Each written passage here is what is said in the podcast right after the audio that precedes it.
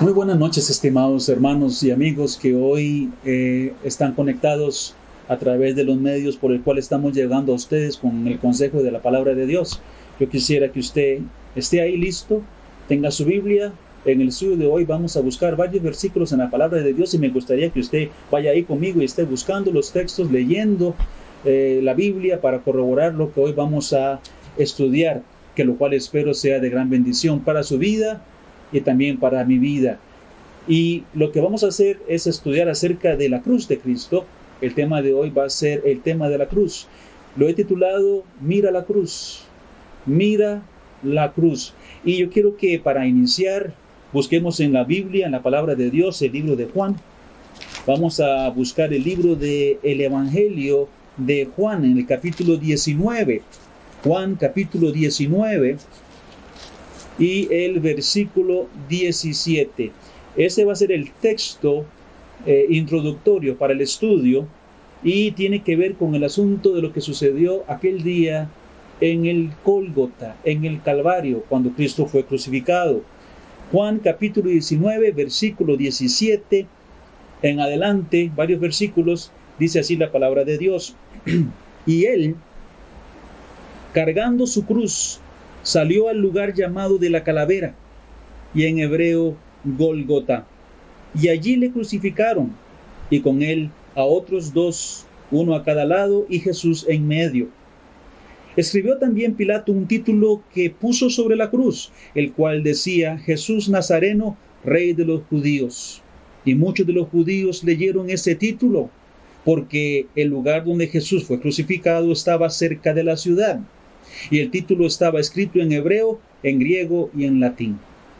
Dijeron a Pilato los principales sacerdotes de los judíos, no escribas rey de los judíos, sino que él dijo, soy rey de los judíos.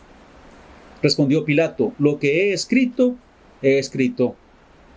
Cuando los soldados hubieron crucificado a Jesús, tomaron sus vestidos e hicieron cuatro partes, una parte para cada soldado, Tomaron también su túnica, la cual era sin costura, y de un solo tejido de arriba a abajo. Entonces dijeron entre sí, no la partamos, sino echemos suerte sobre ella a ver de quién será. Esto fue para que se cumpliese la escritura que dice, repartieron entre sí mis vestidos y sobre mi ropa echaron suertes. Y así lo hicieron los soldados. Estaba junto a la cruz de Jesús su madre y la hermana de su madre, María, mujer de Cleofas, y María Magdalena. El versículo que sigue es clave para lo que yo quiero hoy eh, estudiar con ustedes acerca de la cruz de Cristo. Versículo 26, eh, 26 es clave. Dice, cuando Jesús, cuando vio Jesús a su madre y al discípulo a quien él amaba, que estaba presente, dijo a su madre, Mujer, he aquí tu hijo. Después dijo al discípulo, He aquí tu madre. Y desde aquella hora el discípulo la recibió en su casa. Después de esto, sabiendo Jesús que ya todo estaba consumado, dijo para que la escritura se cumpliese, tengo sed. Y estaba allí una vasija llena de vinagre. Entonces ellos empaparon en vinagre una esponja y poniéndola en un hisopo se la acercaron a la boca. Cuando Jesús hubo tomado el vinagre, dijo, consumado es, y habiendo inclinado la cabeza, entregó el Espíritu. Ahora, de este pasaje me interesa mucho, vuelvo a decir, el versículo 25 y 26. Se dice que habían varias mujeres ahí, y el 26 se nos dice que Jesús miró y vio a su madre estando él desde la cruz, ahí estaba su madre, estaba muy cerca, estaba al pie de la cruz. Y también Jesús notó que ahí estaba eh, Juan, el discípulo Juan. Eh, y dijo así, le dijo a, María, mujer, he aquí tu hijo, y luego le dice al discípulo, he aquí tu madre. Él hizo un encargo y puso a su madre eh, en las manos del discípulo para que éste la cuidara. El asunto es que era importante que ellos estuvieran ahí en ese momento, especialmente el discípulo, para poder recibir de Jesucristo esa voz, una voz que le decía qué tenía que hacer en ese momento en cuanto a su mamá. Y entonces eso es algo importante. Debemos nosotros acercarnos a la cruz, al igual que las mujeres se acercaron a la cruz. El discípulo amado se acercó a la cruz. Usted y yo, sería bueno también que nos acercáramos a la cruz de Jesús y contempláramos a Jesús y escucháramos para saber qué es lo que Él tiene que decirle a usted y a mí. Vamos a estudiar hoy lecciones a los pies de la cruz. La verdad es que este asunto de, de ir a la cruz, ¿verdad? De volver el tiempo a poco más de dos mil años y contemplar en nuestra mente, en nuestro corazón, lo que sucedió aquel día en el monte llamado el Gólgota. Es algo que deberíamos hacer. Es algo en lo que deberíamos meditar. Es un lugar al que deberíamos ir a menudo. Y, y, creo que lo hacemos de alguna manera u otra. A menudo estamos recordando el Calvario.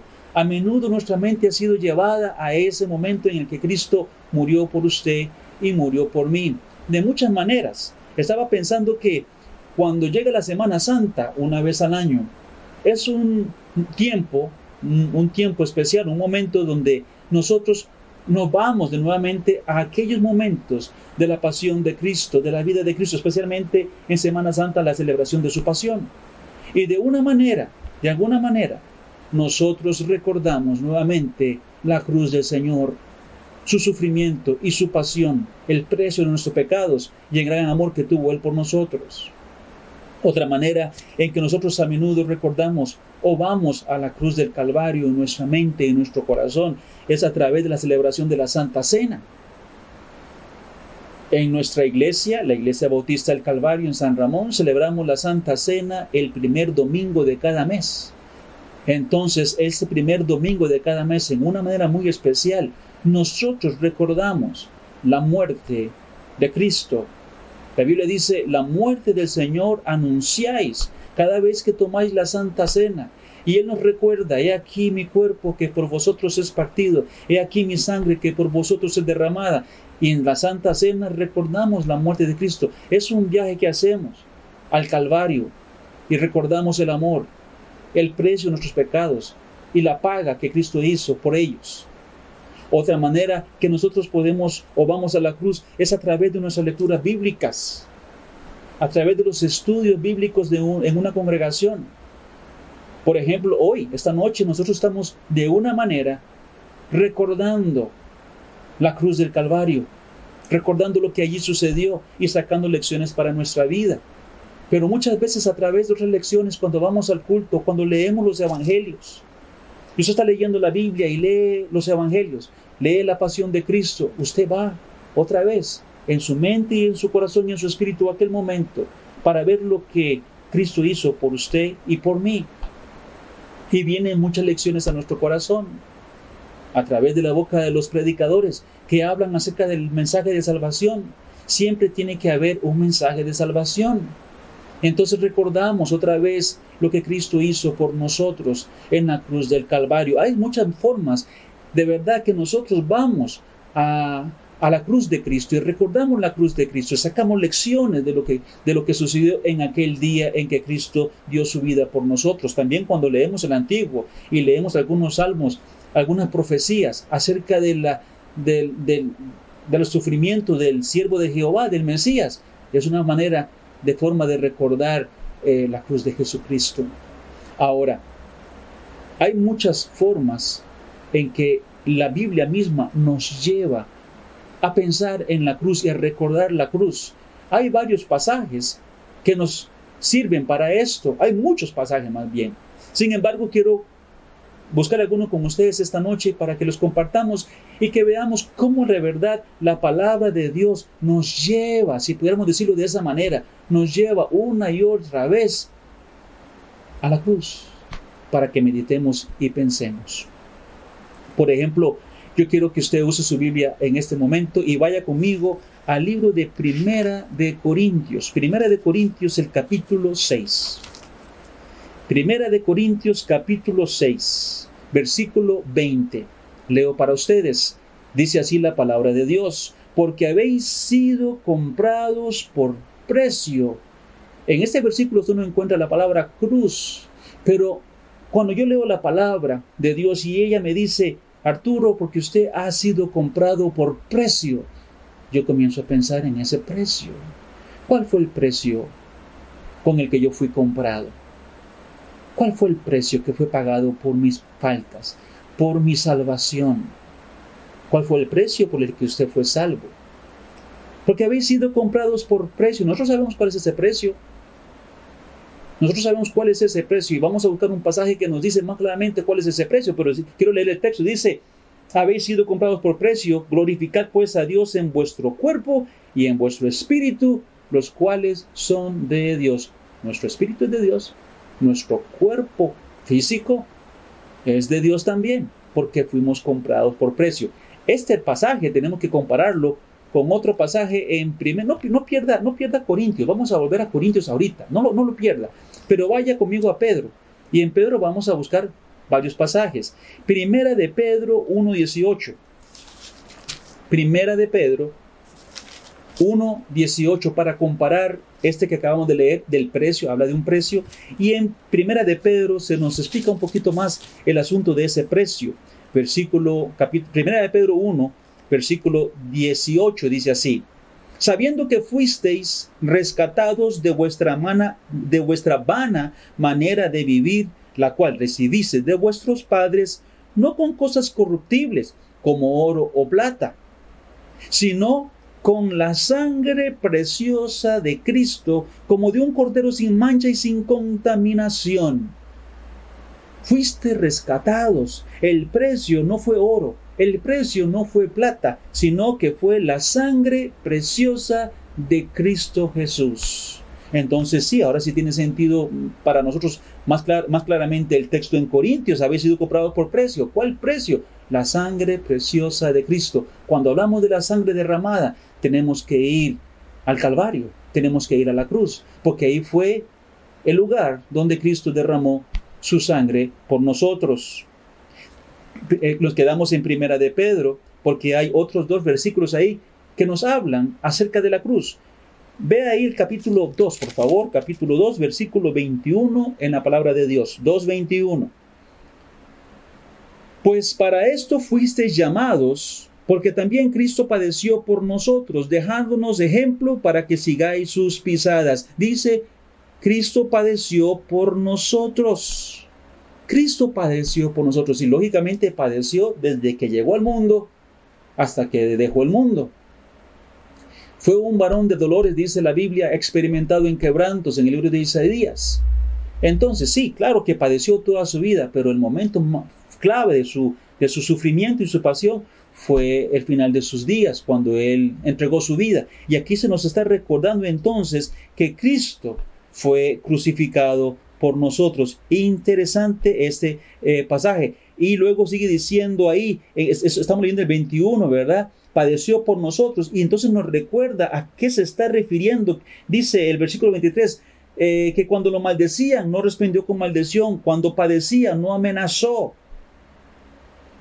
Y llevó él nuestros pecados en su cuerpo sobre el madero.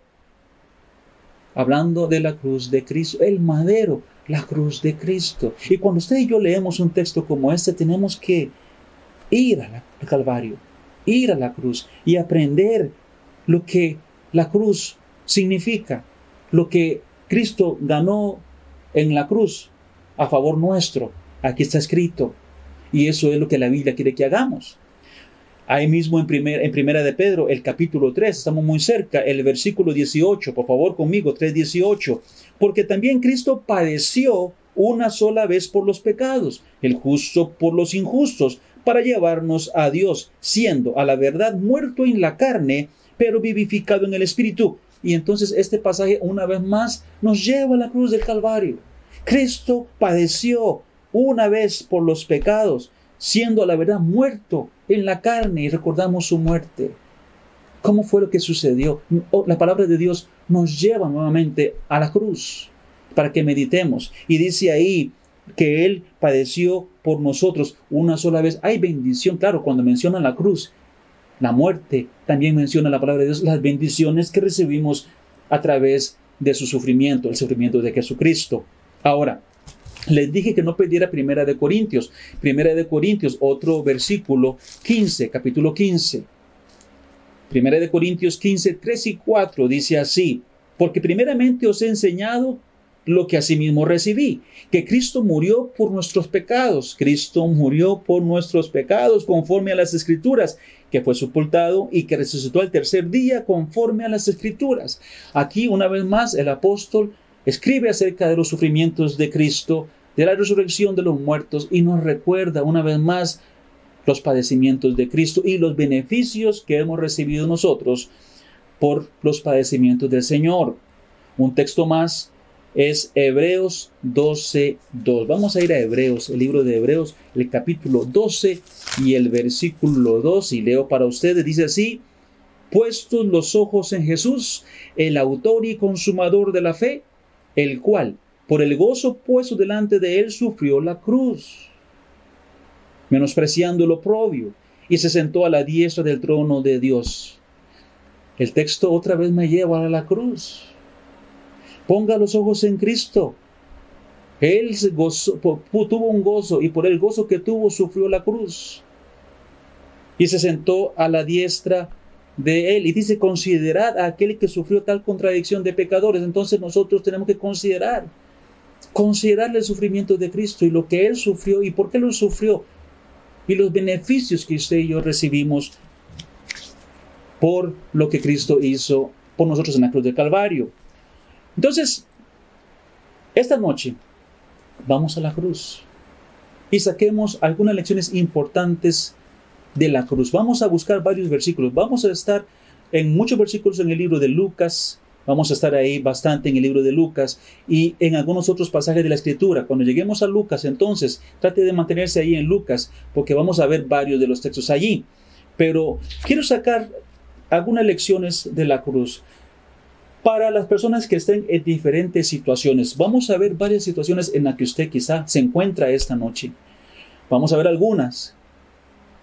Espero que si Dios eh, tiene a bien bendecirle con esta escritura, ojalá, con esta enseñanza, ojalá que podamos tocar algún punto que esté afectando su vida y que la palabra de Dios pueda ser de bendición para esa situación especial que usted está viviendo. Por ejemplo, si usted es un pecador, no arrepentido, si usted está escuchando este mensaje y usted no es un creyente de Cristo, usted no ha hecho de Cristo su Salvador personal, quizá usted sabe de Cristo y quizá usted le gusta los asuntos de Cristo y cree en un Cristo histórico, cree en que Cristo existió, pero no es el Cristo Salvador de su alma, no es el Cristo que ha llegado a morar en su corazón, es un Cristo de mente, de, historia, nada más, está en mi mente, yo sé, pero no está en mi corazón. Hay una gran diferencia entre tener a Cristo en la mente y tenerlo en el corazón.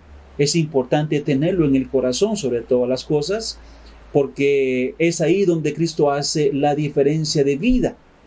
Y si usted no tiene a Cristo, aunque sepa de Cristo, pero si no lo tiene en su corazón como Salvador y como Señor, seguramente usted padece de temores. El temor de la muerte, por ejemplo. Si a usted se le pregunta, ¿a dónde iría usted si muriera hoy? Lo más seguro es que usted diría, no sé a dónde voy. Y no quiero que me hablen de la muerte. Es más, tengo, cuando pienso de la muerte me da un poco de miedo. Voy a dormir y, y a veces duermo con temor de que, ¿qué pasaría si muriera? O si salgo a andar a hacer un mandado, o salgo de viaje y algo sucediera, tengo temor de lo que pudiera suceder si algo malo me pasara en el camino. Esto es porque usted no tiene seguridad de salvación. Y es importante. Y si usted está padeciendo en su vida del temor de la inseguridad, de la muerte, porque usted no sabe el futuro eterno para su alma, usted tiene entonces que mirar la cruz del Calvario. El tema de hoy es mira la cruz del Calvario, porque si usted ve la cruz del Calvario, si usted mira la cruz del Calvario, ahí está su salvación. Ahí está la salvación de su alma. Ahí está Cristo crucificado. Y el Cristo crucificado es el Cristo que está ahí pagando las penas de o el precio de su pecado. Las penas que usted va a tener que vivir y sufrir, Cristo las pagó en la cruz del Calvario. Y si usted acepta a Cristo como su Señor y como su Salvador, usted va a recibir el Espíritu Santo en su vida, va a recibir el sello de la salvación, va a recibir el gozo de Dios y la tranquilidad y la paz que solo Cristo pueden dar al alma humana. Ahí en la cruz está la persona que usted necesita, es Cristo Jesús. Él está ahí y Él vino para morir por usted. Eso es lo que usted puede entender cuando va a la cruz del Calvario. Ahí está Él, listo para salvarte. Ahora, eh, tenemos que ir a Juan 1.12 para poder entender qué es lo que tengo que hacer yo. Si usted me dice, don, eh, Pastor Arturo, sí, está muy bien, está muy interesante, pero está Cristo en la cruz, yo sé que Cristo murió, pero ¿qué hago yo? ¿Qué debo hacer yo? Busque el libro de Juan, el capítulo 1, el Evangelio de Juan, capítulo 1. Algunos versículos vamos a buscarlo, otros se los voy a decir rápidamente, pero este sí vamos a buscarlo. Juan 1, 12 dice así, mas a todos los que le recibieron, a los que creen en su nombre, les dio potestad de ser hechos hijos de Dios. Entonces, si usted es una persona que está angustiada por la inseguridad de su vida, de su alma o de su eternidad, usted tiene que hacer esto. Reciba a Cristo en su corazón. Crea en Él y crea con todo su corazón que la obra de Cristo en el Calvario fue hecha por usted. Hay un canto que dice que cuando Cristo estuvo en, en, la cruz, en su mente estábamos todos nosotros. Usted estaba en la mente de Cristo. Él murió por usted. Pero usted tiene que recibirle, creer que ese sacrificio fue hecho por usted. Porque si usted no lo cree, usted se va a encontrar trabajando usted mismo, haciendo obras, de muchas maneras tratando de ganar su pase al cielo, cuando ya el pase al cielo fue pagado. Lo que se necesita es tener fe y hacer de Cristo su Señor y su Salvador. Abre su corazón a Él, déjelo entrar, arrepienta de su pecado y dígale a Cristo, Señor, me arrepiento de mi pecado, pero abro mi corazón y hago de ti el Señor de mi vida. Entra a mi corazón y reina. Y luego, de, y luego, sérvalo, estudie su palabra y comience a servir a Cristo con todo su corazón y con toda su alma y con todas sus fuerzas. Eso es lo que tiene que hacer. Una vez que usted le dice a Cristo, sé Cristo tú, el Señor de mi vida, el Salvador de mi vida, comience a servirlo, asistir a una iglesia, aprender de Él, estudiar la Biblia, orar continuamente y comenzar a vivir la vida cristiana. Hechos 16, 29, 31, un texto que quiero agregar aquí, dice así, él entonces, es hablando de un guarda de cárcel, era el guarda de una cárcel, le llaman el carcelero. El carcelero entonces, pidiendo luz, se precipitó adentro y temblando se postró a los pies de Pablo y Silas y sacándolos les dijo, Señores, ¿qué debo hacer para ser salvo? Es la gran pregunta. Y aquí la gran respuesta también. Ellos le dijeron, cree en el Señor Jesucristo, cree en Jesucristo. Esa es.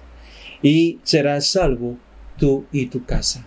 No hay ningún, no, aquí no hay ninguna cosa rara, no hay ninguna magia rara, no hay ningún asunto nubloso y oscuro. Es cree en Jesucristo.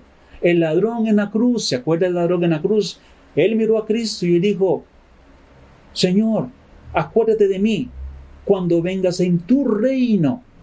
El ladrón creyó que Cristo era el Mesías y el Salvador del mundo, quien podía llevarle al reino de él si Cristo quisiera. Él se lo pidió. Cristo no le pidió ninguna gran cosa más. Él le dijo, hoy estarás conmigo en el paraíso, porque el hombre tuvo fe, creyó en Cristo. Es así de sencillo, y así de sencillo puede hacerlo usted, y Cristo le salvará, y usted podrá gozar de la paz y el gozo que solo Cristo da. Pero también puede ser que el asunto suyo sea algo diferente. Por ejemplo, quizás usted está eh, como creyente, usted es un creyente y usted se encuentra padeciendo eh, desprecio. Hay muchos creyentes que están padeciendo el desprecio por ser cristianos. Hablo del desprecio de su propia familia. La persona se hizo cristiana, se convirtió a Cristo, encontró la salvación en Cristo y ahora eh, pues siente que la familia le desprecia. porque la familia siente que esta persona los traicionó al hacerse cristiano y no seguir la religión acostumbrada de los padres o los abuelos. Entonces le ven como un traidor y le desprecian. Y el nuevo cristiano se siente despreciado, se siente alejado, se siente retraído por su familia. Puede ser que ese desprecio se encuentre en el trabajo. Usted comenzó a hablar de Cristo y los amigos se dieron cuenta que hubo un cambio en usted o que hay un cambio en usted y entonces le alegan de usted y lo apartan y usted siente el desprecio, las burlas, los comentarios contra usted. Tal vez el jefe ya no es tan amigo suyo y usted siente que ya hay problemas en su, en, su trabajo porque usted ha dicho que usted es cristiano, o porque usted ha dicho que yo no quiero reírme de los chistes que ustedes se ríen, o yo no quiero ya compartir más las fiestas y las reuniones y las cervezas y las cosas que hacíamos antes, ya no más, y usted comienza a sentir un desprecio de la parte de la gente porque usted es cristiano. Si se siente usted así, usted necesita mirar la cruz y aprender hoy las lecciones de la cruz. ¿Y qué voy a encontrar yo en la cruz? A Jesucristo. Mira a Jesucristo. ve a Jesucristo en la, cruz, en la cruz, colgado en la cruz. Él fue despreciado. Por eso está ahí, porque Él fue despreciado.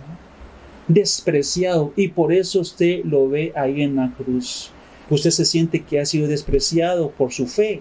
Pues mira a Cristo, que es tu Señor y que también sufrió el desprecio. Y si Él sufrió el desprecio, ¿no vamos a sufrirlo usted y yo? Oiga lo que dice la Biblia, por favor, busquen el libro de Mateo. Mateo capítulo 27. Mateo 27, por favor, vamos a buscar un texto ahí para esta noche que nos pueda animar. Mateo 27, versículo, 3, versículo 22. Mateo 27, 22. Dice así. Pilato le dijo, ¿qué pues haré? Les dijo, le dijo al pueblo, ¿verdad? ¿Qué pues haré de Jesús llamado el Cristo? Aquí está Jesús. Él es llamado el Cristo y ha sido bondadoso con el pueblo. Ha sanado a muchos, ha aconsejado a muchos, ha consolado a muchos, les dio comida, les dio bebida. Y el pueblo lo que hace es lo siguiente. Todos dijeron, sea crucificado. Eso es el desprecio. Sea crucificado. Pero sigue diciendo, y el gobernador les dijo, pues, ¿qué mal ha hecho? ¿Qué mal ha hecho? Quizá usted también dice, yo, yo no sé, yo no he hecho nada malo, ¿por qué me desprecian? Si yo no he hecho nada malo. Si fuera que hice, que hice algo malo, está bien, pero no he hecho nada malo. ¿Por qué hice angustias? Pero, ¿qué malo había hecho Cristo? ¿Qué malo había hecho? Y Pilato dice, ¿qué malo ha hecho? Pero ellos gritaban aún más, que sea crucificado que sea crucificado, despreciando así a el Señor Jesús. Entonces, aprenda también hoy de la cruz que si usted es despreciado, ya Cristo lo fue. Eh, en el libro de, de, Isaías 53, capítulo 53, versículo 3, leo para usted lo siguiente texto. Dice así, despreciado y desechado entre los hombres, Señor Jesucristo, varón de dolores, experimentado en quebranto, y como que escondimos de él el rostro fue menospreciado y no lo estimamos. Aún nosotros muchas veces hemos despreciado a Cristo, escondimos el rostro.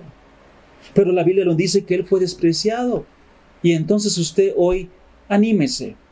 el Señor Jesucristo dice, a, mí, que soy el maestro, me han hecho esto, ¿cuánto más a ustedes también van a perseguirles y van a odiarlos? Pero confíen, dijo Jesús, yo he vencido y ustedes también pueden vencer. Nosotros podemos vencer las tribulaciones y las pruebas y los desprecios, porque tenemos el amor de Cristo en nosotros. Ahora, cuando llegan las pruebas, cuando llegan las pruebas, las pruebas llegan a tu vida y usted ve comprometido su testimonio. Es que me han llegado situaciones difíciles, hermano Arturo, y pues la situación es tensa en estos días y yo he visto mi testimonio siendo comprometido He sido tentado a hacer algunas cosas que no debía hacer como cristiano con tal de resolver mis problemas económicos, los asuntos de mi vida.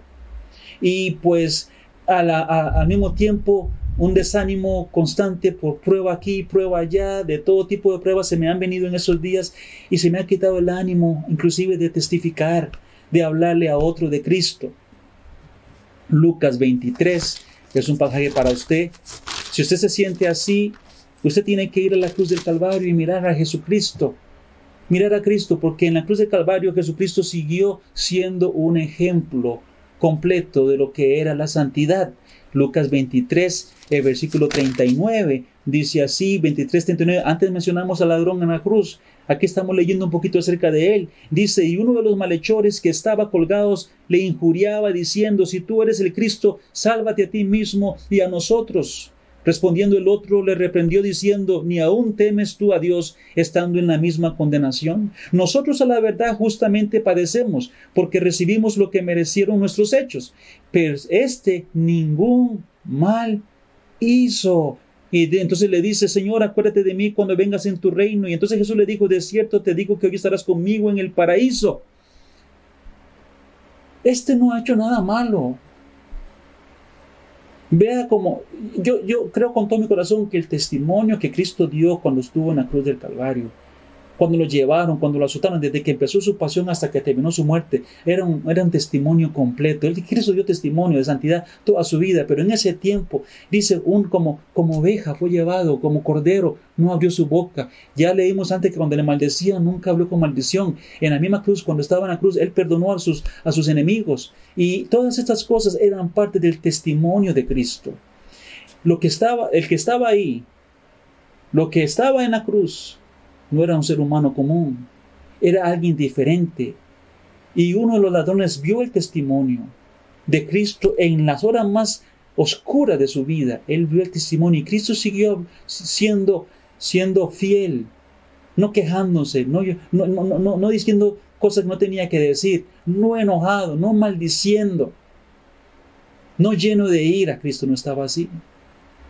Y el ladrón vio algo en él y le pidió salvación. Él dice, ese es el Cristo, Él no ha hecho nada malo. Y en medio del sufrimiento que tiene Cristo y de su pasión y de su muerte, Él mira y le dice, mire, hoy tú vas a estar, y trae, vas a estar conmigo en el paraíso. Hoy mismo estarás conmigo en el paraíso, te, lo aseguro. Y trajo salvación al hombre, le trajo consuelo a esa alma que estaba en angustia y le dio paz. No dejes, no dejemos que las pruebas pues apaguen eh, nuestro testimonio. No deje que las pruebas pongan en juego el testimonio tuyo por hacer algo que no debes hacer. El testimonio es muy valioso. Y no deje que las pruebas nos cierren, no dejemos que las pruebas nos cierren la boca. Sigamos hablando de Cristo y la esperanza que hay en Él. Recordemos la cruz del Calvario y sepamos que también Cristo sufrió la contradicción de los pecadores. Y usted y yo también vamos a tener que sufrir un poco mientras estemos en este mundo, pero será solo por un poco de tiempo. Hablemos de otro asunto. ¿Qué acerca de cuando nuestras oraciones parecen que no están siendo contestadas? ¿Le ha pasado a usted esto? ¿Es usted uno de los creyentes que hoy dice, yo me he sentido tan desanimado porque eh, le he pedido a Dios en estos días muchas cosas, las pruebas se han venido, las situaciones han sido difíciles, le he pedido a Dios por muchas cosas que necesito y pareciera como que Cristo no me escucha, siempre es un no, no, no, no a lo que pido, no, no, no viene nada. Y entonces me siento un poco desanimado, siento como que Cristo no se interesa mucho por mí, es lo que tal vez usted puede estar pensando. Mira la cruz del Calvario. Ese es mi consejo. Mira a la cruz del Calvario. ¿Y qué, qué voy a ver ahí en la cruz, hermano Arturo? ¿Qué voy a aprender? Jesucristo está sufriendo. Jesucristo está llevando la paga de nuestros pecados. Él tuvo que tomar una copa amarga. Y si usted se acuerda, como dije, manténgase en Lucas, en el capítulo 22, si usted se acuerda de Lucas 22, del versículo 41, 2, 22, 41, la Biblia dice así, leo rápidamente para ustedes, 22, 41, Cristo antes de ir a la cruz decía así, y él se apartó de ellos a distancia como de un tiro de piedra y puesto de rodillas oró, diciendo, Padre, si quieres, pasa de mí esta copa, pero no se haga mi voluntad, sino la tuya. Si es posible, pasa de mí esta copa, la copa de la muerte, la copa amarga de la muerte, del sufrimiento. Y, pero no se haga mi voluntad, sino la tuya. Pues la voluntad de Dios era que Cristo pasara y tuviera que tomar la copa amarga. Ahora, Él pidió que si había posibilidad, no tomarla, pero la cosa fue que tenía que tomarla. Entonces la respuesta era un no, por así decirlo, a esa petición porque tenía que llevar y cumplir eh, la salvación por el mundo, por usted y por mí. Pero si al mismo Cristo el Padre le negó esa petición, porque había algo mejor para usted y para mí. Así de igual manera Cristo tiene nuestras vidas en sus manos. ¿Sabe qué es lo que más me conviene a mí? ¿Qué es lo que más le conviene a usted? Y cuando Él dice no a la oración o dice espérese un tiempo a la oración, es porque Él sabe qué es lo que más te conviene, qué es lo que más te va a ayudar, qué es lo que más necesitas. Así que ten fe en Cristo, ten fe en, Dios, sigue orando a Dios y cuando Dios dice que no, sencillamente dele la gloria y la honra a su nombre y diga, y diga, Señor, no se haga mi voluntad sino la tuya. Y cuando se haga la voluntad de Dios, acepte esa voluntad por la cual usted mismo también pidió. Hablemos de otro asunto que de cuando nos sentimos nosotros querer ser vengativos, por ejemplo. Usted quiere ser vengativo.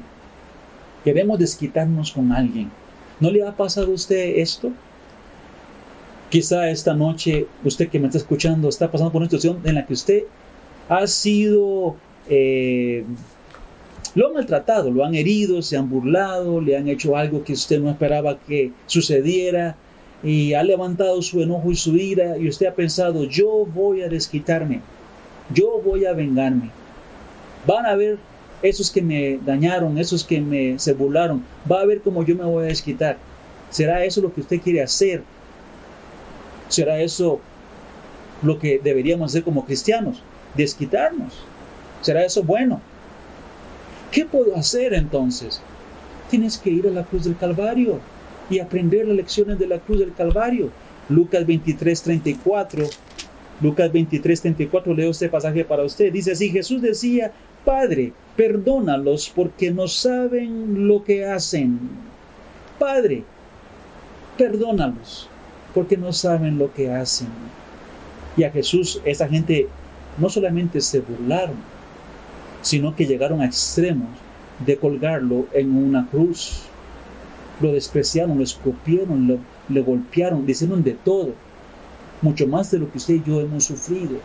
Y él dijo, yo les perdono. Luego Esteban, más adelante Esteban, el primer mártir de la iglesia, siguió el ejemplo de Cristo y dijo, Padre, perdona, perdónalos, hablando de aquellos que lo estaban apedreando. ¿No deberíamos nosotros seguir el ejemplo? Y todas esas personas que se están burlando de usted, que le han hecho algo que no tenían que haberle hecho, por lo cual usted ha sufrido, perdónelos. Y pídale a Dios en oración que los bendiga y sea libre usted de una raíz de amargura y de odio.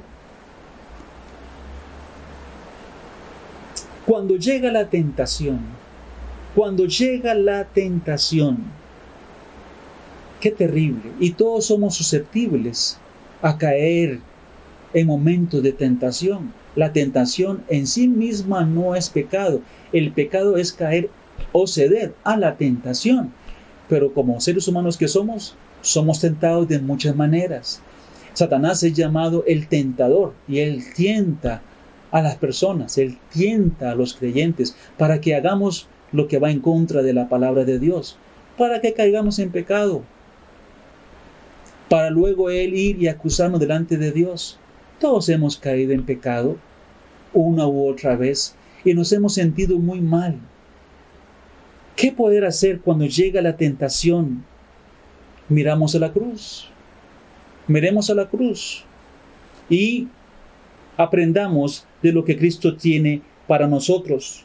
Cuando somos tentados a hacer algo terrible contra Dios, contra el prójimo, vayamos a la cruz. Y en la cruz nosotros podemos contemplar el precio del pecado. Isaías 53. Isaías 53, el versículo 5 y 6, 53, 5 y 6. Mas el herido fue por nuestras rebeliones, molido por nuestros pecados. El castigo de nuestra paz fue sobre él, y por su llaga fuimos nosotros curados. Cuando usted va a la cruz del Calvario y se detiene ahí y mira a Cristo crucificado, usted va a ver lo que cuesta el precio de nuestro pecado. Ese es el precio que se tuvo que pagar por nuestro pecado. Y cuando nosotros contemplamos la cruz y vemos el precio, quizá va a quitarse de su corazón el deseo de hacer aquello que usted está planeando hacer. Vamos a la cruz del Calvario, veamos a Cristo, estoy siendo tentado, camina a la cruz y párate enfrente.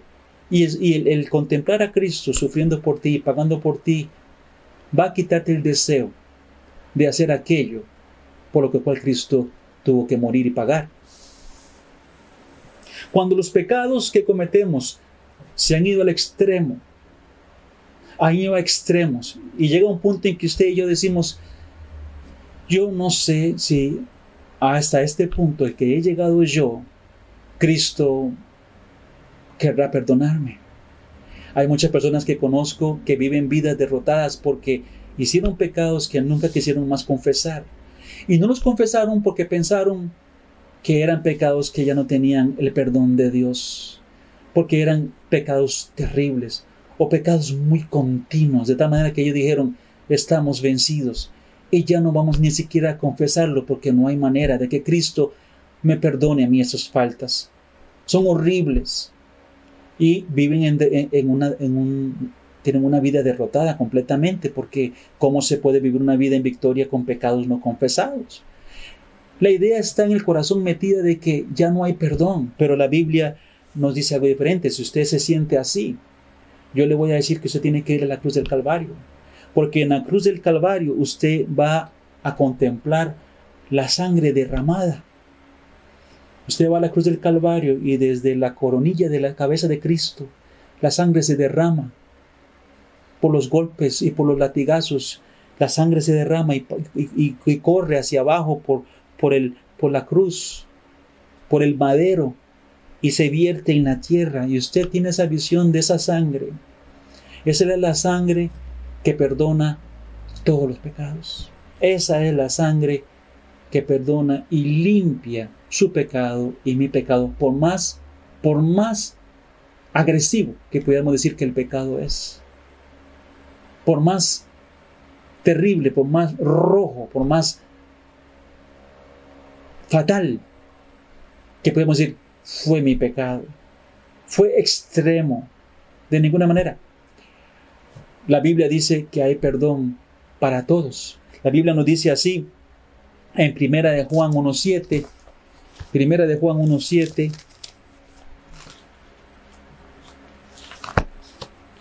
Primera de Juan 1.7, texto para ir cerrando ya el estudio. Primero Juan 1.7 dice, pero si andamos en luz como Él está en luz, tenemos comunión unos con otros y la sangre de Jesucristo, su Hijo, nos limpia de todo pecado.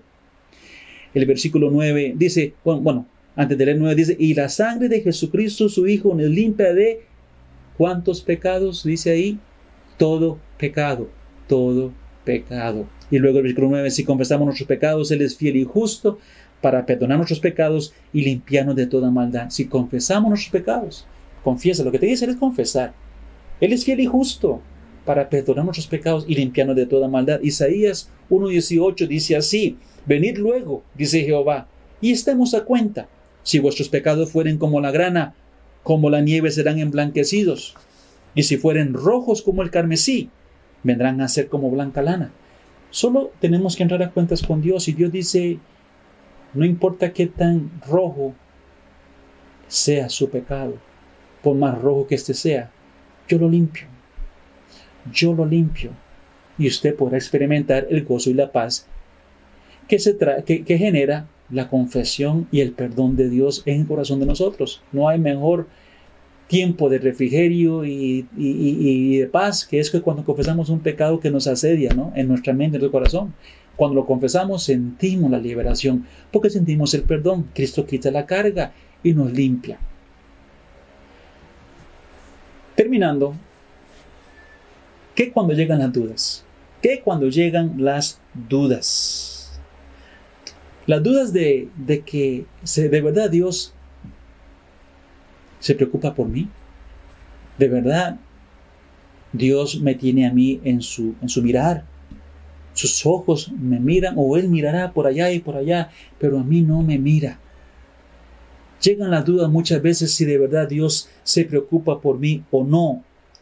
Y si usted siente, se siente en esta hora, en este, en este tiempo, que, que yo soy como olvidado de Dios, yo estoy como abandonado por Dios, yo no sé si de verdad Dios me ama.